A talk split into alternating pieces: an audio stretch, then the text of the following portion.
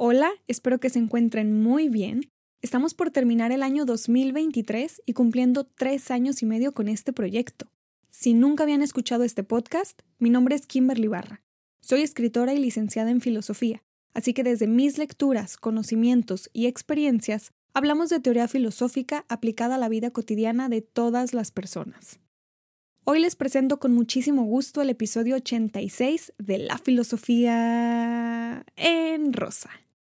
Antes de comenzar les comparto que pueden comprar su libro firmado La filosofía en rosa y sus cursos particulares Introducción a la historia de la filosofía y Filosofía política en la tienda oficial www.lafilosofiaenrosa.com.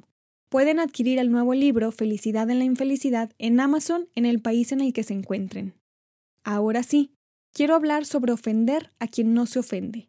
Quiero hablar sobre esas personas que le toman sentido a su vida ofendiendo a otras quisiera opinar sobre las generaciones mayores y las nuevas, sobre este juicio llamado generación de cristal, que he escuchado mucho, entre otras cosas.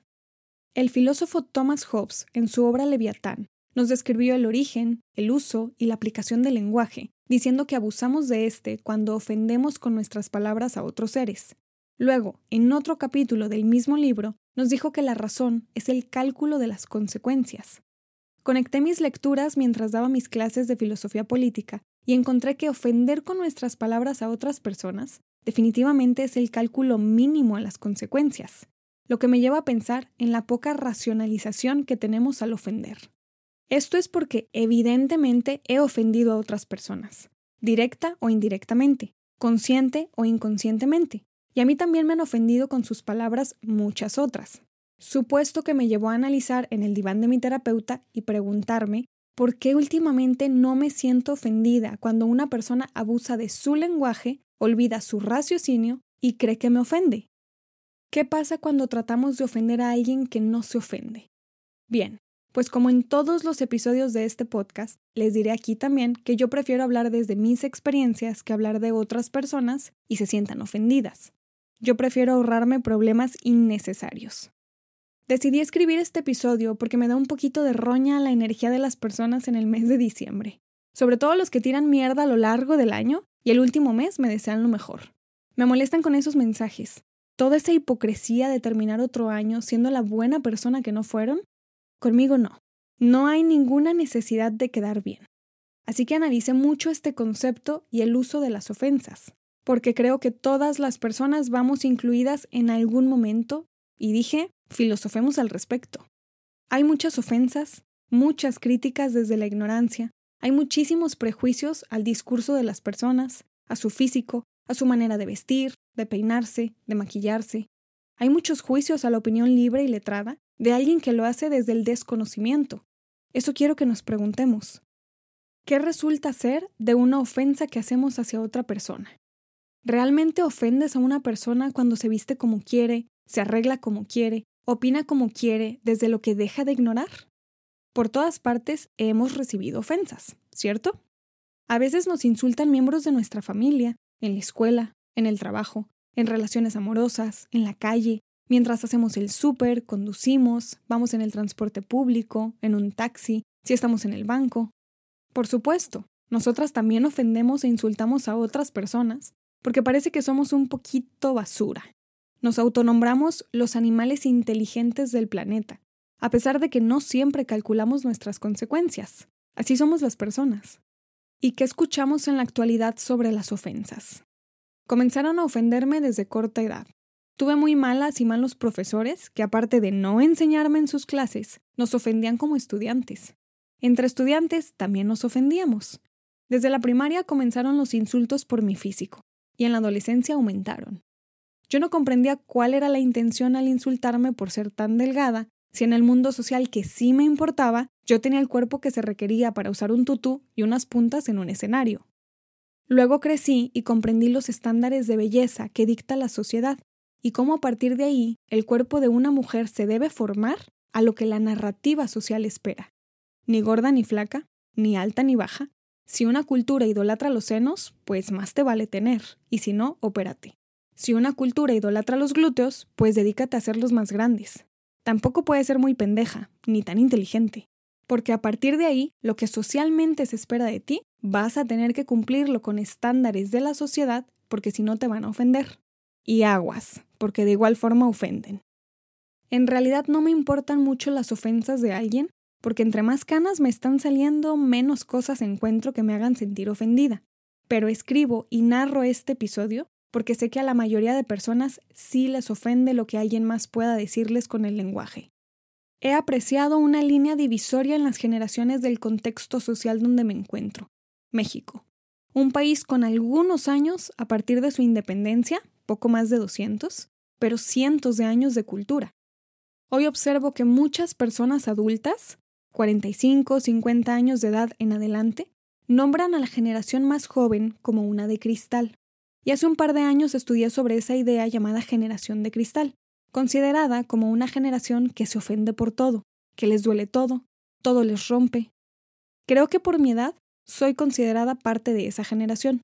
Y me pregunto, ¿realmente las personas menores de 35 años nos ofendemos por todo?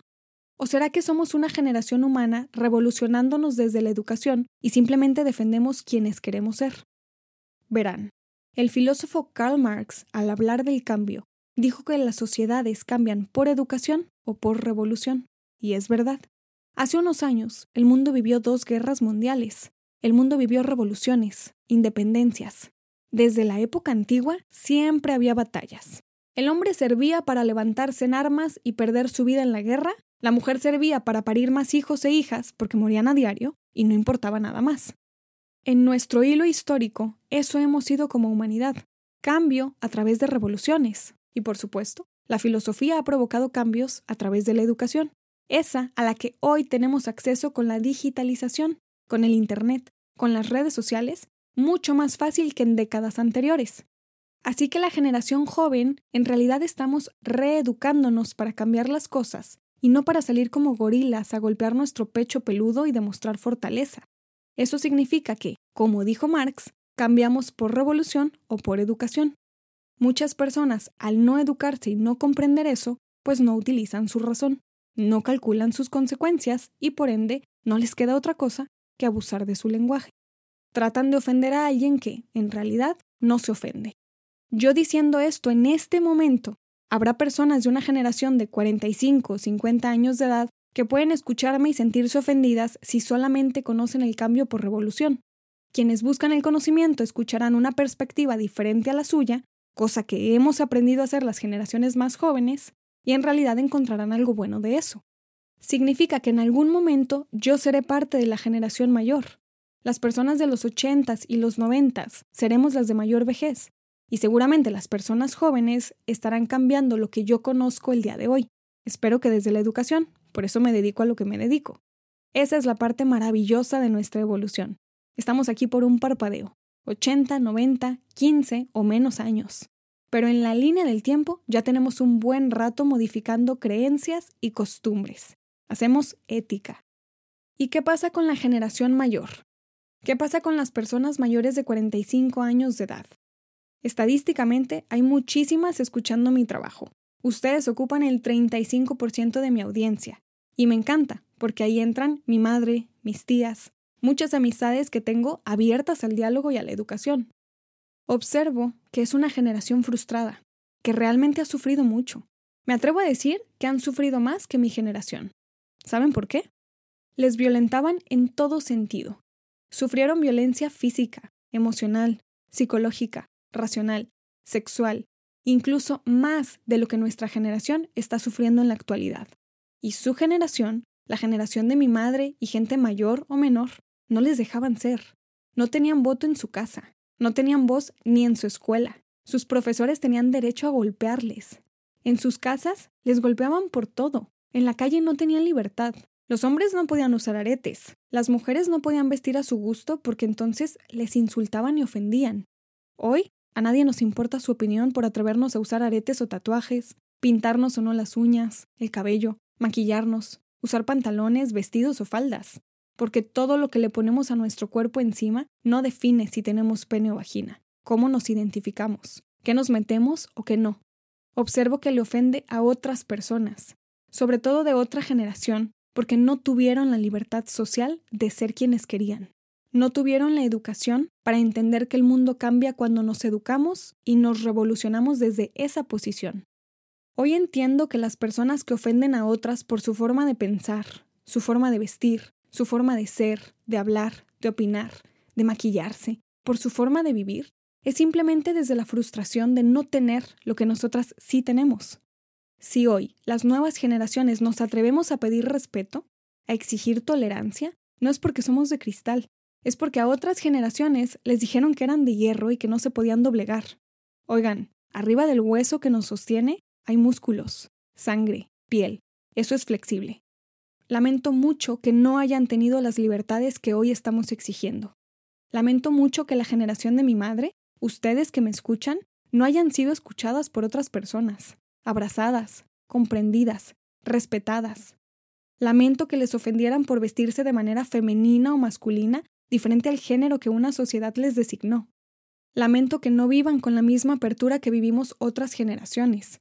Y aunque yo no he vivido los años que ustedes, les comparto que la vida es muy corta, pasa muy rápido. Y les prometo, al menos desde mi persona, que a mí no me importa un carajo cómo quieran vestirse, maquillarse, pensar o hablar. No voy a ofenderles por eso. Y entérense que no me ofenden ustedes a mí, porque mi libertad mental no la quita nada ni nadie. Esa no se encuentra con los años. Ahora le quiero preguntar a la generación más joven, ¿por qué se ofenden? Estamos en el mundo para pensar, para actuar con racionalidad, para calcular nuestras consecuencias, y también estamos para compartir lo que dejamos de ignorar. Podemos enseñar tanto a nuestra generación como a las generaciones mayores o menores que el cambio no siempre es desde la revolución, sino también desde la educación. Sé que las mujeres y los hombres hemos sufrido ofensas por nuestro género, por nuestra sexualidad, Sé que se esperaba que la mujer actuara de cierta forma y el hombre de otra. Hoy somos un cambio, y quienes no se adapten simplemente quedarán en el olvido, como algún Homo erectus quedó porque no siguió a la manada y quedó por allá congelado. Me imagino que como madres y padres pueden llegar a sentirse ofendidas, porque otras personas opinan sobre su crianza. Sé que a veces, como hijas o hijos, podemos ofenderles, pero para eso tenemos que educarnos, para cambiar. Toda relación social es una relación política. Pueden escuchar mi episodio titulado Construir la política. Toda relación humana puede llegar a ofender y ser ofendida, pero si poco a poco comenzamos a utilizar más nuestra razón, podremos no solamente calcular consecuencias, sino dejar de ofender a otras personas y dejar de sentirnos ofendidas. No me parece que una generación sea de cristal y la otra no. Me parece que una generación está revolucionándose desde la educación. Aquellas personas que critican y ofenden a otras con sus palabras Posiblemente sienten frustración con ellas mismas porque no tuvieron el valor de defender su esencia. Yo sé que no les dejaban teñirse el cabello de rosa o usar faldas si eran hombres. Sé que a mi madre, como a muchas otras mujeres, les han juzgado por no vestir de manera femenina. Pero ¿qué creen? Nos importa un carajo a quienes nos dedicamos a la educación humana, porque queremos que esto cambie, se modifique, trascienda. Si no pudieron defender su esencia en el pasado, háganlo ahora. Si no pudieron vestirse de alguna forma, opinar, peinarse, maquillarse de alguna manera, les doy la bienvenida a una sociedad nueva que no nos importa mucho el cascarón de la gente, estamos buscando la esencia. Ofender a quien no se ofende. Pues al intentar ofender o insultar a una persona inteligente, en realidad se ofenden a ustedes mismas dando patadas al vacío. Les invito a cuestionarse más, pensar sobre su crianza, su pasado, su presente, a intentar modificar su futuro, a intentar conocer a su propia persona, defiendan su esencia y sean esa persona que quieren ser. Si quieren ser alguien que le da sentido su vida porque ofende al resto, en realidad te estás ofendiendo a ti misma porque al resto no nos importa tu opinión. Cuando te mueras, alguien te va a enterrar en un ataúd y no pasarás a la historia simple y sencillamente porque no te adaptaste al cambio y viviste ofendiendo a todas. Arthur Schopenhauer era un filósofo que ofendía muchísimo a otras personas, insultaba demasiado. Y si pensaron en él mientras hablaba en este episodio, Pueden revisar su biografía. Fue alguien que sufrió mucho, no tuvo amor, no tuvo comprensión, no tuvo los éxitos que deseaba, no fue el intelectual reconocido en vida, estaba frustrado y eso fue hasta su muerte, cuando conocimos las grandes obras que escribió y el pensamiento tan extraordinario que tenía. Probablemente si hubiera invertido su tiempo en ser conocido por su filosofía y no por ofender a otras personas, habría tenido el reconocimiento que un filósofo como él se merecía. Espero que no sufran mucho ofendiendo a personas que no nos ofendemos porque da pena. Espero que no sufran mucho porque otras personas les han ofendido. No sufran porque les ofenden con insultos. Es frustración de quien no tiene el valor de defender su esencia. Terminaré el episodio 86 con esto. Espero que les haya gustado mucho. Espero que nos interroguemos demasiado sobre nuestras acciones y nuestras formas de tratar al resto de personas. Espero que pongan en tela de juicio sus palabras. Muchas gracias por escucharme, por compartir este y el resto de mis episodios con más personas, porque cada vez nos acercamos más a la filosofía desde este proyecto. Pueden comprar sus cursos particulares y mis libros en lafilosofiaenrosa.com y en Amazon el nuevo libro Felicidad en la Infelicidad. Pueden buscarme en las redes sociales Instagram, TikTok y Facebook con el nombre del canal y saben que pronto habrá un nuevo episodio con un nuevo tema para compartirles la filosofía como a mí me gusta. Soy Kimberly Barra y esto es La Filosofía en Rosa.